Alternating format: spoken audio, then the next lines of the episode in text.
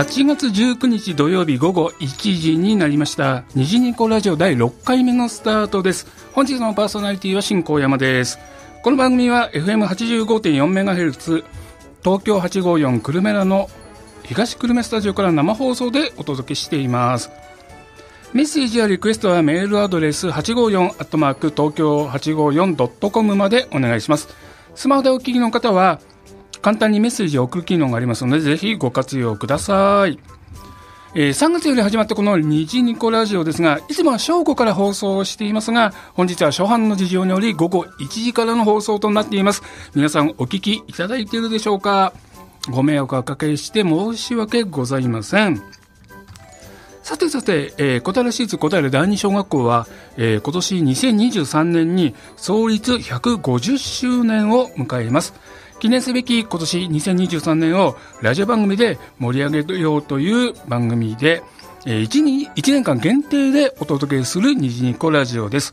毎回答える2勝に関わるゲストの方をお招きして、これまでの2勝を振り返ったり、今の2勝の様子を伺ったり、次の200周年に向かって未来を語ったりと、いろんな視点で答える2勝を切り取っていきたいと思いますので、皆さんどうぞよろしくお願いをいたします。では本日のラインナップです。ゲストコーナーでは毎回2章にゆかりのある方々をお招きしてお話を伺っておりますが本日は長年にわたって2章を支えていただいているお二人をお招きしていますのでお楽しみに。最後の情報コーナーでは2章の直近のイベント情報などをお知らせする1時54分までの生放送最後までお付き合いをお願いします。では最初のコーナー行ってみましょう。虹ニコゲストコーナーということで、えー、本日私若干緊張しておりますが 小平日を長年支えていただいているもう大先輩をゲストにお招きをしております。えー、まず一人目は150周年実行委員会委員長で同窓会会長の久保田直美さんです。久保田さんよろしくお願いします、はい、よろしくお願いいたします。でもう一方小平日長えー、のが、えー、学校経営協議会会長の宇永上玲子さんです、えー、宇永先生よろしくお願いします。はいよろしくお願いいたします。そしてそして二章の、えー、現在の校長山川純子先生にもスタジオに入っていただいてます。山川先生よろしくお願いします。よろしくお願いします。という3人で、えー、今日はお届けするということになっていますが、えー、最近はですね子供たちがこうゲストに来ていただいて若々しい感じだったんですけれども 今日はベテランの味をですねたっぷりお届けする1時間にしていきたいと思いますが、どうぞ3人よろしくお願いします。はい。本来であれば、ね、今日はね前半のゲスト二小の卒業生の中学2年生を3人お迎えする予定だったんですが、ちょっとね、急な体調不良によって、えー、スタジオに来ることができなくなってしまいました。で、その3人どうしてもね、スタジオでお話したいというもう熱意がバンバン伝わってきておりますので、はい、あの、いつになるかわかりませんが、あの、次、必ずその3人はゲストにね、え、スタジオに来ていただきたいと思いますので、今日聞いててくれるかな？あのー、体調整えてね、待ってていただきたいと思います。では、ゲストの方に、ね、えー、お話を伺っていきたいと思いますけれども、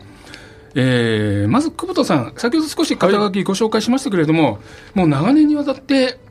2勝に関わっていただいていると思いますけれども、はいえー、改めて現在はどのような立場で、お立場で認証に関わっているか、えー、お話しいただいてもよろしいでしょうか？はい。えー、現在はですね、はい、同窓会会長として、はいはい、そしてこの周年行事のですね、うん、実行委員長として、はい、えー、関わらせてもらってます。ありがとうございます。もうまず、このラジオのベースとなる150周年の中心人物ということで、山川先生、いいわけですね。間違いありません。ね、久保田さんがいらっしゃるから、も安心して迎えられます。ね、もう要の、えー、久保田さんを今日はお招きしています。で、もう一方はもう、ラジオを聞いている方はどんなともご存知だと思いますけれども、えー、米子玲子さんですけれども、米子さんはどのような立場で現在、もうね、役職いろいろやられてて、いろんな立場で二所に関わっていただいていると思うんですけれども、現在はどのようなお立場で二所に関わっていただいているんでしょうか？はい、えー、今小平市では、はい、学校がコミュニティスクール、はいとなっておりまして、えええ、で2勝も若干遅れたのですが、うん、山川校長先生がご就任と一緒に、はい、えー、コミュニティスクール、はい。それの会長になっておりまして学校経営協議会というところで、はい、いろいろ学校とご一緒に、共同一緒に働く。なるほど、そういうのとまたあの意見を申し上げて、はい、学校経営に関わっていくという立場でございます。なるほど。そうすると学校経営の山川先生もこあの長見先生が要ということになるわけですね。間違いないです。いやいや。村上先生昔からもあのお世話になっているんですが、はい、もうコミュニティスクールにするにはもうまず村上先生に会長になっていただきたい。うん、これは私の一番の願いでしたので、これが叶いました。そうすると今日のゲストはもう地域を代表する要と、はい、学校経営協力者の要と、はい、ということで、はい、やっぱり私が緊張するこの声が震えているところを皆さんにお届け伝わっているでしょうかね。っていう感じですが、そんなお二人なんですけれども、もう長年にわたって二章には関わっていただいてるんですけれども、久保さんはもう二章の卒業生ということでもありますので、はいはい、もう本当にもう何十年と二章を見てきていただいていると思うんですけれども、はい、今の二章っていうのは久保さんの立場から見て昔と違ってこんな感じだなってなんかお感じになることありますかね？そうですね。まああの最初に驚いたのが、はい、とにかく生徒数ですよね。生徒数？そう、はいはいはい、我々の頃っていうのは大体一クラス45人ぐらい。45人学級でしたね。そうですね。そうでしたそうでした。私もそうでした。4クラスぐらいありましたからね。ところが今は大体この前も卒業式にちょっと顔出した時にですね、はい、驚いたのが1クラスが29名30名、はいはいはい、はい、それで大体2クラス、うん、あって3クラスです、ね、そうですね。あ、えー、まあ運動場なんかも取りたい放題だなみたいな 私たちのこれあの昼休みの運動場の場所取りっていうのが大変だったですよね。そう。ドッジボールやにも何するにもっていう。ね。ああ、はい、そっか、そういう競争っていうか、やっぱり児童数が違う、子供の数が違うっていうのはやっぱりいろいろ違いますね、やっぱりね。ですね。我々はもう昼休みなんていうと、まず作戦会議ですよね。えー、運動場どこを取ろうか。そうですよね、えー。今日はあれをやるから、あの場所を取ろうって言って、ダッシュしていきましたね。そうですね。あ、えー、あ、懐かしいな、うん。そっかそっか、そういう意味では随分違うのかもしれないですね。うなぐみ先生は今の認証っていうのは昔と違ってどういうようなことをお感じになられてますか？はい、えー、私は認証と関わったのはあの PTA としてなんですが、はい。はい、今もあの認証は PTA がいい形でずっとつながっているんです。どちらかと言いますと、うん、今両親が働いているから PTA は主になっていう学校が増えてきて、えー、連合会は不必要だとかって言うんですが、認証についてはそういう心配がなくて保護者がしっかり学校と結びついて子どもを育ててるっていう感じがいたしました。ですから変わったことというよりも、うん、引き続きつながっているいいラインを私は感じてる昔の良さが今もこう、はい、伝統として継続されてる、はい、ということを改めてお感じになると、はい、あそれも素敵な話ですね。あれ前々回でしたかの PTA の方々にこのラジオゲストで来ていただいたんですが、なんかすごい楽しいって言うんですよね。でしょ、うん もうなんか大変だとかっていうね、他の学校では聞くけど、二所の PTA 活動楽しいですよ、ぜひぜひ一緒にやりましょうなんていうことを語っていただいたので、はい、あそういう意味ではそういう、はい、もう昔からのそういういい伝統がこう引き継がれてるっていう、はい、なんか嬉しいですね。はい、うん。なるほど。と今もそういう二所を捉えているということですが昔はこういうことが良かったななんていうことって久保さんなんかありますかね？というか昔はこうだってね、はい、すごく大きな違いということを感じたりとかって何かございますか？うんまあ昔はですね、うん、ま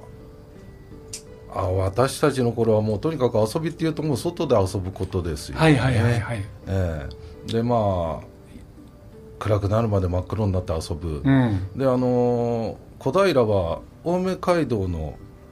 北と南に一本ずつ用水がはいはい。分かりますよね。小川用水が北と南に青梅街道沿いに並行して流れてますね。はい。それでねあの私たちの頃っていうのは、はい、もう隣同士塀もないし、うん、青梅街道に出て移動することはなかったんですなるほど。用水川沿いに。そう川沿いに。はい、はい、でもうザリガニ取ったりね、はい、船取ったり、まあ、そんな形で外で遊ぶのが基本だったですよね、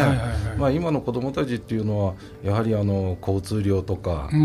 うん、あのそうですね保護者の人たちがこう見回りなんかもしてくれてますけれども、はい、やはり外で遊ぶにしても遊びがないとかね、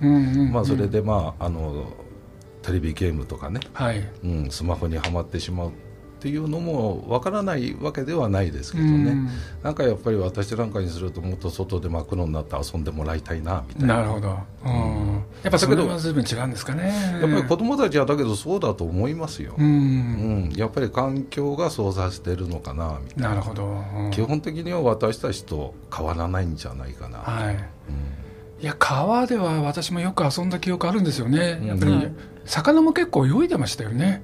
いましたね、あの年に一度沼さらいっていうのがありはい、覚えてます、覚えてます覚えてます、で私なんか子供の頃はもう沼さらいっていうとバケツを持って大人たちの後をついていくわけです、ね、うん、そうすると「おいほら土壌がいたぞ」とか「ザリガニだぞ」ってこう投げてくれるのをバケツの中入れて持って帰ってくると、それが楽しくて楽しくてね。えー、水を抜いて1週間2週間ぐらい水をちょっと抜いてで、ね、その中の沼っていうか泥をちょっとさらうっていう伝統行事ですよねあれもね。そうですね。今も続いてます、うん、今も続いてますよね、はい、うんそうあの時もザリガニはいっぱい上がるしね。もう子供たち大喜びだったんですよね。ですね、えー、ああ懐かしいな。今の子供たちも沼さないの時にそうやってバケツ持って行ってるんですかね。ちょっと最近見てないけど。そうでもないですね。だけどたまにやっぱり1人2人。うん、あのそういう子がいましてね、まあ、私たちも子供の頃はそうだったんで、うん、ほらアザリガニがいたぞとか土壌がいたぞ、みたいな感じでね、渡すとすごい喜んでますよね。あいいですね、うん、宇野さんは、えー、何か昔の思い出っていうか今との違いっていうなんかお感じになることってありますか？思い出ありますか？はい。今久保田さんがおっしゃったように昔は本当に自然豊かな中で二章があったんですけれど、うん。学区の中でも大きな変わり目は、はいうん、天神町の児童が圧倒的に多くなっているという、工場跡地にマンションが建ってそうですね。で新しく引っ越してきた方が児童で在籍してるんですね、でその中であの親同士がとてもうまくやっていて、うん、あの PTA 活動もできててっていうの。それはあのその人との関わりの自然体というんでしょうか、うん、そういうのがうまくいってるんだなと思うんですね。だからこういうのはぜひ大事にしていただいて、はい、でコロナでちょっと低迷してたその運動場の使い方とかも、はいはいはい、いや5類に入った途端に、うん、もう保護者たちが喜んで、うん、野球チームは抽選だとか言ってますし、あの休み時間にはもう校長先生がなるべく外でって言って、はい、わーわー元気に遊んでるのがバス通りから見えるっていうのがとてもいいなと思ってます、うん、まあ、ああいう子どもたちの元気さっていうのは変わらないんでしょうね。変わらないですね、うん。でも今、うなごさんおっしゃったように、そう、私が在校中も、やっぱり中町とか学園の方が子供たち多かったのに、今、めぐりた通りより東側の子供たちが多いんですよね、やっぱ天神町もね、はい、うん。そういうところでは、その、小平の住宅のあれも変わったっていうところあるんでしょうかね。はい。はい、そうですね、うん。だからそういう面で学校経営に働いてる校長先生も、うん、いろんな面でご苦労があるかなと 拝察しているところですちょっと私たちが気が付かない視点でしたね今その辺りの。天神町と中町学園のこの辺のバランスっていうのは。なるほどね面白いな。そんなことって校長先生お気遣いあるんですか？やっぱり。もうすごく あります。やっぱあるんです特にあの天神町は今あのどんどんあの新しくまた大きな店舗、あのスターバックスなんてねあの大きなものができたり、うん、そうすると青梅街道のこの裏に抜ける車。またあのこれからあの大きななんかお寿司屋さんとかできるなんていうまたあの、情報がありますから、その、まあ、例えばあのえっと、作る時のトラックの通り方、それがあの子供たちの登下校の時間や、それからその抜け道の車がいつもとやっぱり違う動きをする、うん、そのあたりを子どもたちに気をつけさせるっていうことはとてもあの大事な生活指導なんですね。なるほど、うん、そういったことはあの皆さんがすごくあの気遣ってあの守ってくださるってことはどんなに心強いか、うん、ただ子どもたちには見守られてるだけじゃなくてやっぱり自分で自分の身を守るってことは、はいはい、やっぱりしっかり改めて、うん、あの身につけさせなきゃいけないなって今改めて実感しています。そうそう地域の関わり方もねやっぱり昔と今と少しずつこう変わってきてっていうことはあるんでしょうかね。そうですね。でもまあこう本当に一生この地域で支えられているっていうことが先ほど長見先生からお話もありました通りなんかそんなことは実感できる感じがしています。とまた昔の話にちょっと戻りますが、えー、今年の3月25日にミニ同窓会があったっていうことですね、はい、えー、前田前市長も お越しになられたっていうふうに、はい、あのお話を伺いしましたけれどもその時久保さん昔の先輩方ってどのようなお話されてたんでしょうかね？そうですね。やっぱりあのガキ大将は今でもガキ大将、うん、何でも先頭に立ちたがる。なるほどなるほど、えー、だけどやっぱりあの集まるとですね、はい、やっぱりみんな童心に帰って、うん、うん、あの小学校の頃の楽しかった話とかね、はい、まあ、戦時中の苦しかった話とか、うん、まあ、そういうのをいろいろ出ましたね。はい。でもああいう方々がやっぱりしっかり2章見ていただいてるっていうのもなんか嬉しいですよね、こう横かけいただいた時にすぐ来てくれるっていうのね、そうですね、はい、うなぎさんはその時の何か印象深いお話って何かございますでしょうか？はいやはり戦中の話が出た時に、はい、あの当時は農家のお家の方が多かったんで、はいはい。はい、私たちと同年配かしてもう少々下の年代なんですが、うんはい、そうするとお弁当を持っていかれない子どもに対しては、はい、あの先生が遠足の時にお弁当を作ってあげただとかね、うん、それから自分の家で採れたさつまいもを2本ふかして持ってって1本先生にあげると先生がすごく飛び上がって喜んだとそういうお話が出たんですね。で私も戦中に育ってますけれど、うん、あそこまで学校の先生とこう親密な結びつきがあったっていう記憶がないので認証は昔からそういうあの学校と子どものつながりっていうのがやっぱり心温まるようなものがあったんだなっていうのがすごく感じました。やっぱり今のこの地域とのつながりっていうのが、はい、その頃からのしっかりした絆が今にもこう受け継がれているっていうか、そのように感じてるんですね。なんかそういうお話聞くとすごく嬉しいです。でもまあ食料は大変だったんでしょうね。でしょうね。私も父のね、から話も聞きますけれども、やっぱりなかなかね、食べるものが、はい、うん、お弁当もなかなかっていうお話も時々聞いたりもしますけれども、はい、そんな話もその同窓会の時出たということですね。そうですね。やっぱりでも、またあの、遊び方なんかも当時とは違ったりとか、そんなお話もあったんでしょうかね。遊び方はそんな変わらないんですかね？遊び方というよりも印象に残ったのは、うん、あの家に帰ると、はい、家の手伝いをさせられるから、はいはいはいはい、小学校にいる方がいい。あそうか。だそれがすごい印象に残ってますね、はい、なるほど、えー、商売の手伝いだったり農作業だったりそう、ね,、そういう、まあ、家庭のね、はい、掃除洗濯もそうかもしれませんがそういうことを手伝わされちゃうから学校がいい。学校が楽しくてしょうがない。そうです、ね、学校に行きたいっていう感じだったんですね。学校に長くいた方がいい。ああいいですね、えー、でもそういう逆に言うとそう学校がそういう楽しい場所安心できる場所でもあったっていうことでもあるのかもしれないですね。そうですね。うんそういう意味では今の子どもたちもね、あのー、何人か聞くと本当に印象大好きっていう子どもたちが多いので、はい、そういう意味でもそういう伝統がね、ずっと脈々とつながってるんでしょうかね。なんかそういう話聞くだけでも二章のこの温かさっていうか地域とのつながりっていうのをねあのじっくり感じるところではありますが。ではちょっと前半の話はこのぐらいにしておきまして一曲お聴きいただきたいと思います。では曲紹介山川先生お願いしますはい。先ほどあの話がありましたの今日本当は中学2年生が、はい、あの予定、ね、していたんですが、うん、あのまた次を楽しみに、はい、で実はあのこの子供たちが6年生の時、うん、実はあのコロナで6年生が1年前5年生の時は運動会がなかったんですね、はい、で6年生になってとってもそのあのそれぞれがこう綺麗なあな T シャツを着て、うん、もう思う存分踊った。その時のダンスの曲なんです、うん、あの先月に引き続いてミセスグリーンアップル、はい、青と夏。どうぞお願いします。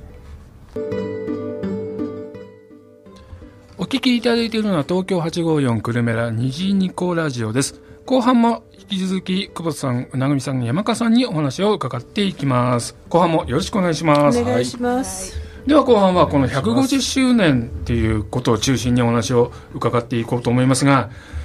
まあ、久保田さん、この150周年っていうのはやっぱり重みがすごいですよね。ですね。うん、とにかくやはり二勝の場合は、はい、私の親父も2勝、はい、私も2勝、うん、子供も2勝、うん、そういう形で親子で2代3代と同じ学校に通ってる、うん、そういうご家族の方が非常に多いですよね。なるほど、うん、だからといってまあそれだけじゃなくてね、はい、当然あの地方から来た方とかね、うん、新しい方たちもですね、はい、まあ、伝えるべき伝統っていうのは伝えながら、新しいえー、新風も入れていく、はい、まあ、そんなような感じですよね。うなみ先生この150周年ってこの150年という重みどのようにお感じになられてますか？はい。普通周年行事というのは、はい、大体10年ごとに、はいはい、こうやっていくものですけど、うん、150というのは、うん、やっぱり明治6年に国が学校制度を作った時からあったということで、うんはいはいそれも小平で一生二生と長、横長の、はい、地域をちゃんと東西に分けて拠点を作ったっていうのは、うん、昔から小平って教育にちゃんと関心を持ってってくれた町なのかなっていうのを、この度ひしひし感じました。はい。私もこの150って聞くとちょっとねやっぱりもう当然私が生まれるずいぶん前ですし、はい、私の父の時代よりも前の時代になるので、はい、やっぱりすごい重いなっていうふうに感じるんですけどもその時に校長先生でいらっしゃる山川先生やっぱりその辺のプレッシャーとかあるんでしょうかね？それはもうね半端じゃありませんね、はい、ただあの私の役割っていうのは、はい、あの皆さんがこの150年のそれぞれの思いを語ってくださる中で、うんはい、どうやってそのことを今度子どもたちに伝えていく。なるほど。で子どもたちがまた次の未来に向かって、そのことを大事にしながら、うん、さっきいろんな言葉で出てきましたけどつなげていくっていうことがとても大事だなと思っています。うん、あの私実はこの夏休みに150年のこの日本の歴史、はい、ちょっとこう勉強し直したんですね。はい、というのはあのさっきのミニ同窓会でいらしてくださったあの前田元市長、はい、この間の7月の末にももう一度来てくださって、うん、であの小学校2年生の時に二小にあの転校してきて、うん、でそれで昭和21年度に卒業、はい、この5年間当然一番日本が大変な時で、うん、この小学校の思い出いいことなんか何もなかったよ。っていうことを話してくださったんですね、はい、その150年の間にあったことを子どもたちがやっぱりしっかりと知って、うん、そして今いかに平和で、はい、この平和をこれからまた改めて、うん、これから子どもたちが描いていく、はい、それを昔の人たちが託してくれてるんだ。なるほど。そんなことを伝えていくのが私含めて先生たち役割かななんてことを考えています、やっぱり150年ってなるとその時代時代でいろんな出来事があったわけですね。当然そのね戦争という大きな出来事もあったりとか、はい、そういう意味ではそういう歴史を一つ一つ学びながら子どもたちに伝えていくっていうのはとってもやっぱり大事なことになっていくわけですよね。今世界もねウクライナがあったりとかいろいろな戦争もあるのでそういうことも含めてあの、まあ、二章の歴史の中からも学べることがあるっていうのはなんかいいなっていう感じが改めて今思いましたで、150周年記念ということで、まあ、記念行事も含めていろいろ企画をしていると思うんですけれども、えー、実行委員会の委員長として久保田さん、はい。えー、150周年いろいろ何か仕掛けをしているんですよね、今ね。そうですね。はい、まあ、あの、今までにも紹介あったと思うんですけれども、はい、まず第一に横断幕を横断幕。はいやりましたね、はい。はい。はい。はい、それとあと150周年の記念運動会、はい。うん、それとあとは虹にこの航空写真、うんうんうん、えー、あとはまあ、資金集めですけどね、はいはい、フリーマーケットもやりました、はいはい、あとこれからですねあのルネの、えー、虹にこのコンサート、はいえー、それとあとはえー、式典当日にですね、うん、祝賀会もやろうと思っております。それとあとは関係者と子どもたちに配る記念品ですね、それとあと私が一番重きをなしているのが二章の歴史書を作ろうと思ってます、はい、二章の歴史？はい、はい歴史書ですね。歴史書、はい、はい。はい。これはですねあの開校80周年の時に、はい、えー PTA の方からですね、はい、10人出していただいて、うん、まあ、80s っていう形でですね、はい、あ石橋さんを頭にして一生懸命働いてもらったんですけど、うん、その時にあの正直二章の歴史をたどりまして、はい、えー、文学学者がこうずっと二章に続いてきた、うん、えー、明治6年のですねあの学生以来ですね、はい、その時の調べではっきりして、はい、それで私の方から校長にですね、うん、えーまあ、80周年があった時に、はい、その後三省の方ですぐ創立130周年っていうのがあったんですね、うん。はいはい、まあ、その時に随分とですね、うん、なんで2勝よりも3勝の方が古いんだと。まあ随分私の方にもですね聞かれまして、うんはい、まあ、正直言って開校創立といってもあの違いが分かりませんのでね、うん、でまあ80周年の時にまあそういうことは形がはっきりしたんで、うん、それで校長にお願いしてですね、はい、2章も創立150周年に直そうじゃないかと、うんうんうん、まあそれでまあ今回に至る。あそういう形です、ね、なるほど。じゃあその80周年のの記念誌分与がいろんなことのきっかけになってそうです、今回のこの150周年記念につながっていくっていうわけなんですね。そうですね。その時の PTA の方たちがですね、本当にこの認証の歴史をですね、あの休憩を一軒一軒訪ねてもらったり、はい、まあ図書館に通ってもらったり、はい、そういう形でですね、うん、あの本当によくやってもらったんですあなるほど、うん、それでまあその時にですねあの創立150周年に向けて、うん、あの立派な立派なっていうかなあの歴史書を作る、はい、それのあの先駆けとして80周年の時にですね、うん、まああの文与という、はい、え歴史書を出したんですけれどもえあのその流れでですね150周年には二章の立派な文与という歴史書を作りたいなと思ってます。ああいいですね。それも楽しみですねでも本当昔から3勝の方が開校何十周年っていうのがね なんか数が多くて僕2勝だった時なんで3勝の方がさ数が多いのかななんていうのは当時の在校している子どもたちの中でもそんな話題はちょこちょこあったんですけども、まあ、うなぎ先生もそんな話を昔から お聞きになられてるわけですよね。はいあの開校と創立という違いですね。はいはいはい。子供にはわからないんですよ。そんなこと言われても。でも今回あの同窓生でその昔のあの方たちは文校って言ってましたけどその方が友達にいたんです。長く生きてるとそういうお友達もいるんですね。それでぜひお話をするので、うん、分与に関わることだから来てちょうだいって言って、えー、そしたら前田さんともよくご婚意だったらしくていやいやみたいな感じで。えーえー文校にいるということは後にその何年生4年生になったら本校っていうか今の二所へ行かれるで二所があの土地へ来たのは昭和4年ということなので、はい、あの昭和4年に開校して入学した人っていうのはもうご存命の方いらっしゃらないんですよ、ね、なるほど。だからその大昔までは遡れないんですけど、うん、文庫へ通ったっていう友達がやっぱり来ましてあそうですか、えー、話してくれたのであこういうことがあって、うん、あのこの今現在のところに認証が成り立ってんだなというのを、はい、やっぱりご本人の口から聞くと、これは子どもたちにもこういう生々しい体験した人のお話は分かりやすいだろうななんて、創立と開校って言ってもちょっと分からないんですね、ね。何が何だっていうか。でそうなのっていう形で、あの行かれてよかったとあの出席した本人も文庫から香港の方で、はい、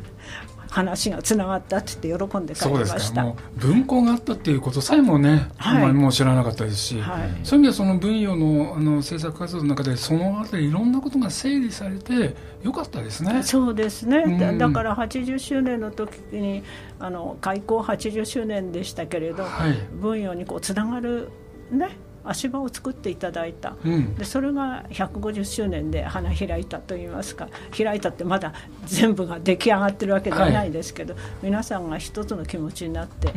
やってるっていうことが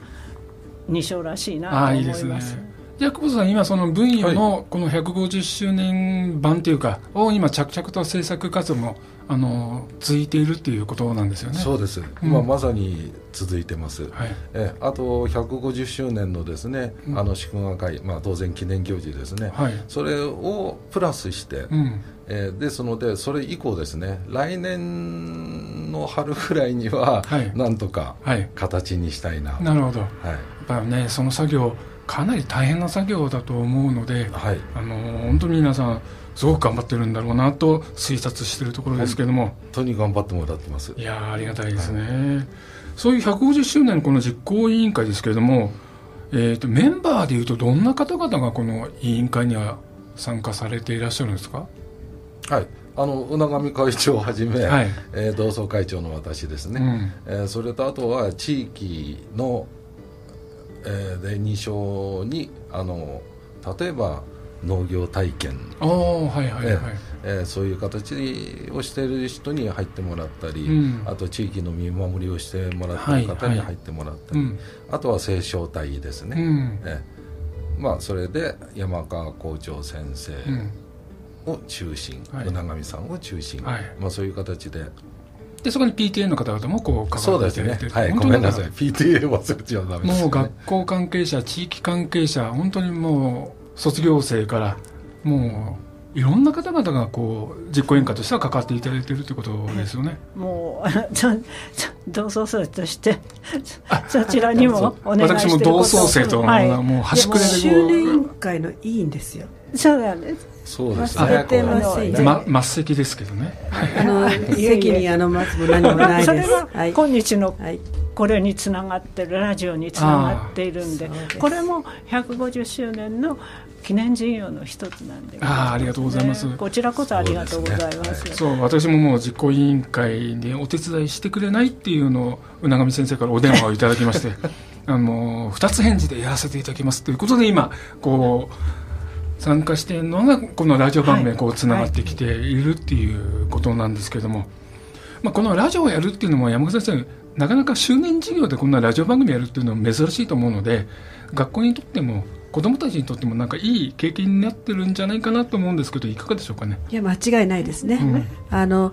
ちょっとこの間8月のあの司法でも、はい、この「ラジオのことが大きく、はいはい、あの広報されましたけれど、うん、なかなか今あの子どもたち映像を見ることは多いとしても、はい、ラジオを聞く機会がねなかったり、うんはい、話していることが相手に伝わるっていうこの想像、うん、とても子どもたちにとってはもう画期的なことだと思うんです。今回あの最初に6年生が出て4年生が出て、で5年生。今度また中学生も出ますし、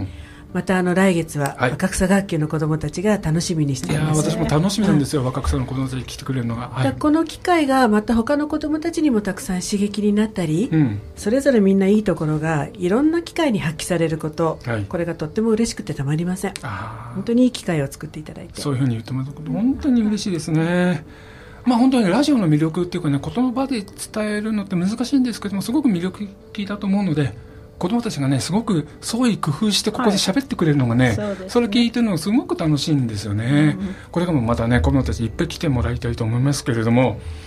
えー、そろそろこう時間もあのー、いっぱいになってきましたので、はい、最後にですねラジオを聞いているこの小平西署の関係者の皆さんに今日のゲストの方々から一言ずつお聞きあのお話しいただきたいと思うんですがまず久保田さん一言メッセージをいただけますでしょうか？はい、えー小平第二小学校の創立150周年を盛大に祝えるように、はい、まあ、教職員の皆様実行委員の皆様 PTA の皆様青少隊の皆様同窓会の皆様そして地域の皆様ですね。より一層の多大なる協力をよろしくお願いいたします。ありがとうございます。ではうながいさんの一言メッセージをお願いします、はい。えー、今、実行委員長の久保田さんがおっしゃいましたようにみんなで総力を挙げてやっていきたいと思います。うん、何しろあの学校で先生が熱い、うん、子どもがそれを受けてより熱くなって燃えてます、それをこの頃の学校生活の中で感じることが多いので、うん、子どもが自分から考えて自分から行動してるってあのいい150周年になると思いますので、うん。はい、また皆様よろしくお願い申し上げます。ありがとうございます、えー、本日のゲストは、えー、久保田直美さんうなご恵子さんそして西尾の校長先生の山川純子さんでした。お三人ありがとうございました。ありがとうございました。ではここで一曲お聴きいただきましょう。また山川先生ご紹介お願いします。はい。これあの毎月あの虹をあのかけていただいてるんですが、うんこの虹っていうのはあの子どもたち幼稚園とか保育園でもあのおなじみの曲あの赤草学級の子どもたちはとても手話であのこの曲を披露することも上手です、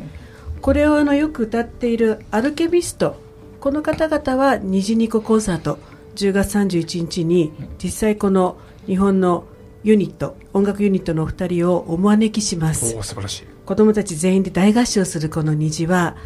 やがてあの雨の後にこう空を見ると虹がかかってるなんか今の時のようにまだまだコロナは心配だけれど、間違いなくとても素晴らしい虹のかかる空が見えますようにという思いをかけあの込めてこの曲をまた皆さんにご紹介したいと思います。アルケミスト虹です。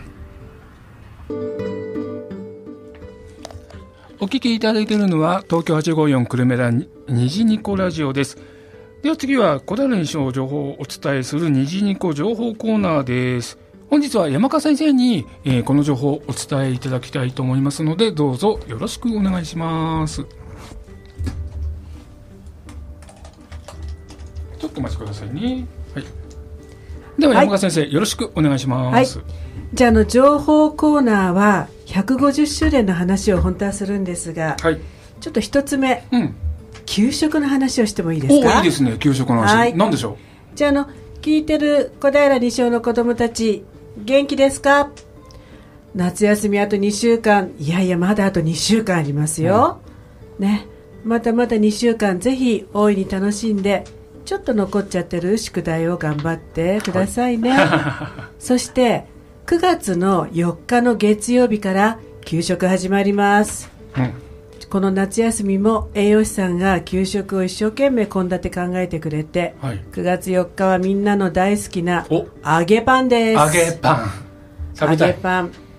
これあの大体給食のベスト3に入ってるんですよね。そうそうそう。毎年ね成人式で、うん、あのどの給食のメニューが思い出に残ってますかってやると上位3番には必ず揚げパン入ってます。そう揚げパンとそれから、まあ、カレー。カレー。でこの9月は、給食の栄養士さんはスープカレー。皆さんこれ聞いてらっしゃる皆さん今学校ではスープカレーが出るんですよ。すごいね僕らの時代にはなかったなそんなの。そんなおしゃれなメニュー。あとねカレーうどん。だからまだまだね9月暑さが続くけれど、うん、しっかり食べて元気になる、うん、その給食がまた9月4日から始まります、楽しみ。お家の方も夏休み大変でしたね学童のあの子供たちのお母さんはちゃんとお弁当、もちろんねお父さんお母さんお弁当作ってらっしゃったと思いますが、はい、あと少しです、はい、頑張ってぜひまた子供たち給食を楽しみにしてください、はい、という話をありがとうございます。一つしたかったです、うん、あともう一つ。実はあの先ほど久保田委員長からも話がありました記念品をこの150周年ではさまざま用意してます、はいはい、エコバッグとかクリアホルダーとか、うん、その中でステッカー。ステッカー。実は若草学級の和田先生が中心となってほうほう。ステッカーのいろいろな種類を今夏休みに考えてくれています、えー、楽しみ。子どもたちにこれを無料で渡したり、うん、または寄付を含めて購入をお願いしたり、はい、中学生やそれ以上のこの卒業生にきっと届くといいなと思って用意をしてますので、ぜひこのステッカー情報もウェブサイト、はい、このホームページの中からウェブサイトにつなげていただいて、うん、学校情報をぜひ気をつけて見てみてください。チェックしないといけないですね。はい、虹りこちゃんだけじゃなくて、うん、ドッカンちゃん。それから学校の交渉、はいはい、横長丸いろんなステッカーがあります。ぜひぜひこのステッカーでみんながまたつながってくれるといいと思いますあいいですね欲しいな欲しい、うん、はいじゃあまあ欲しい人は小山さんにもぜひ買っていただきたいと思います。買わせていただきます。はい。じゃあ、ホームページをチェックすれば、その辺の情報が出てくるということですね。そうです。ああ、楽しみです。はい、お願いします。ぜひチェックお願いします。それ以外には山川先生何かありますか？はい大丈夫です。また9月以降、うん、いろんなことがまた具体的になってきますので、はいはい、さっき申し上げたウェブサイトをぜひご覧ください。そうですね、はい、11月18日には祝賀会もありますしその前の10月31日には、えー、コンサートアルケミストもゲストで来るというコンサートも,、ありますので、はい。はい、この辺りもウェブサイトをチェックしていただければというふうに思いますので、えー、ぜひあの皆さんあのホームページをね確認してみてください。以上二次人口情報コーナーでしたで、ここでね、メッセージ一通ご紹介しましょう。ラジオネーム、アンパンさん。二章の歴史がよくわかりました。たくさんの方の力で150年の歴史が刻まれているのだなと改めて感じました。ありがとうございます。ってことです。そうなんですよね。本当こういう方々のお話を聞かないと、150年の話がね、掘り起こせなかったし、知らないまま通り過ぎていたのかもしれないですけど、先ほどお話しいただいた80周年の時の分野のね、作業からこんないろんな話が掘り起こされて、ということがあるので、あの、先ほど久保田さんからもお話ありましたけども、年明け3月ぐらいには、その記念書、あの、冊子ができると思いますのでね、はいぜひあの機会がある方は手に取っていただければなというふうに思います。ということで、そろそろ番組もエンディング終わりの時間に近づいてきましたけれども、えー、まだスタジオには久保田さんと浦上さんにも残っていただいていますが、久保田さん、このラジオ番組の出演いかがでしたか、はい、ご感想何かあれば。やっぱり緊張しますね。やっぱり緊張しますか、だけど、あの、今日はですね、はい、先人、二勝に対する先人たちの思い、うん、そして自分らの思い、はい、それをあの少しでも僕伝えたいなと思ったんですけれども、はい、伝わりましたいや伝わりましたね、ありがとうございます。いやもう十分伝わったと思います。宇上さんラジオ出演いかがだったでしょうか？はい、えー、校長先生から8月というのは、うんはい、えー、夏休みで、うん、きっとたくさんの方が聞いてくださるだろう、はい、だからこの月に、うん、えー、実行委員長と協議会会長を選んだんだっていうふうに、スケジュールとして伺ってたので、はい。はい、皆さん聞いてくださいましたか？これから二章の150周年記念事業いろいろやりますので、はい、ぜひお力をお貸しください。よろしくお願いいたします山川先生やっぱりこの二人の話、まあ、尽きることないんですけれどももうこの8月にこの2人をゲストっていうのはもうばっちりでしたね。ばっちりでした、うん、もう人生間違いなしっていうか一緒にこうやってここでスタジオにい。させていただいても聞き入りました、はい、うん、本当にやっぱりこのお二人の引き出しの多さっていうか深さっていうか、はい、情報の多さっていうか、はい、やっぱり山川先生すごいですねこの二人のね、お話ね、はい、聞いてる方々先ほどね久保田さんが伝わったかななんてご心配になられていますが、でも十分伝わってますね。はい、はい、伝わりました。この思いをね、うん、皆さん受け止めていただいて、ぜひこの10月、11月、はい、たくさん皆さんが集まれて、うん、本当にあのしばらくね、あのいろんな人が会えなかった時期が続きましたので、はい、改めてなんか素敵なあの景色がたくさん見られるといいなと本当に思っています。はいもう本当この下半期もイベントも目白押しで、はい、えー、久保さんもうなぎさんも忙しい毎日にな もうどんどん追い込み追い込みで忙しくなってくると思いますが、あの体調を整えていただいて当日またね、はい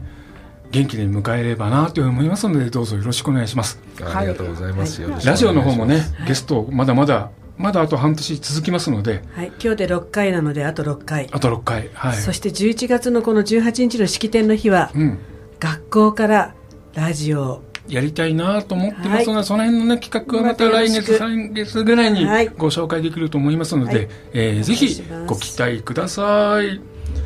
ということで、えー、番組そろそろお別れの時間です。パーソナリティは新小山、ミキサーは大和明子、ディレクターは高橋康でお届けしました。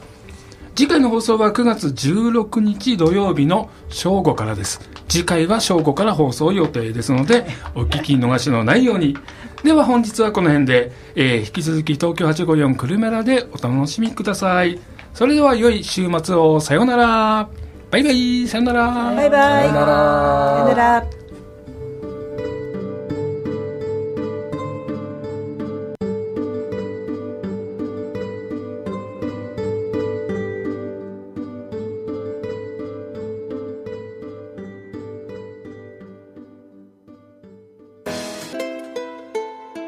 You're listening to 85.4 FM Tokyo Hachi Go Yon.